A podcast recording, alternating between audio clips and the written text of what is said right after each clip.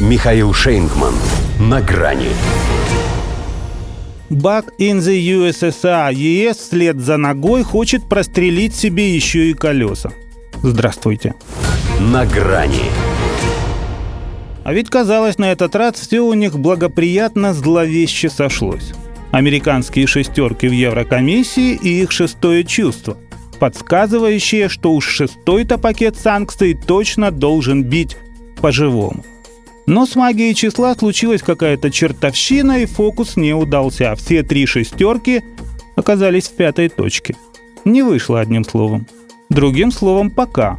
Не сегодня, а завтра все-таки планируют дожать бузатеров. Так у них называют тех, кто хоть иногда пользуется здравым смыслом. Они и тормознули ЕС на самом интересном месте. Хотя тут всего-то и хотел, что ввести эмбарго лишь на путинскую нефть. Не на газ, а на нефть.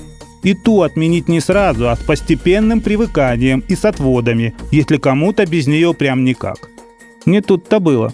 Венгрия, Словакия, Чехия и Болгария стали в позу, провалив консенсус. Без ножа, говорят, режете. Это же кровь, говорят, экономики, а вы, говорят, нам ее выпустить хотите.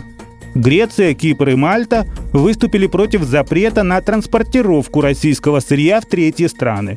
Потому что портовые государства, они за транзит с каждой баржи маржу имеют. В общем, без русской нефти жить нельзя, на свете нет.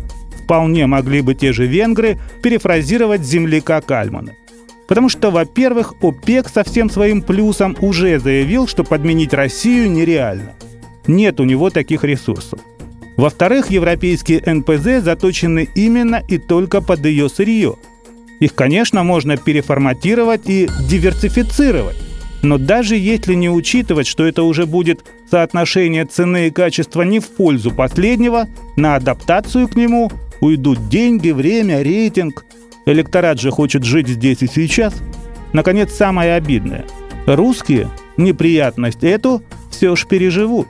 Повернуться на другой бок и все – Москва по-прежнему получает прибыль от партнеров на Востоке, и она может еще больше вырасти благодаря запланированной сети нефти и газопроводов, связывающих Россию с Азией. Соображает, что к чему Daily Express. Потому и называет Евросоюз едва ли не единственным потерпевшим от его же энергетических затей. И ведь какой пример перед глазами? Вот ушла Shell из России – и 4 миллиарда долларов по итогам первого квартала потеряла.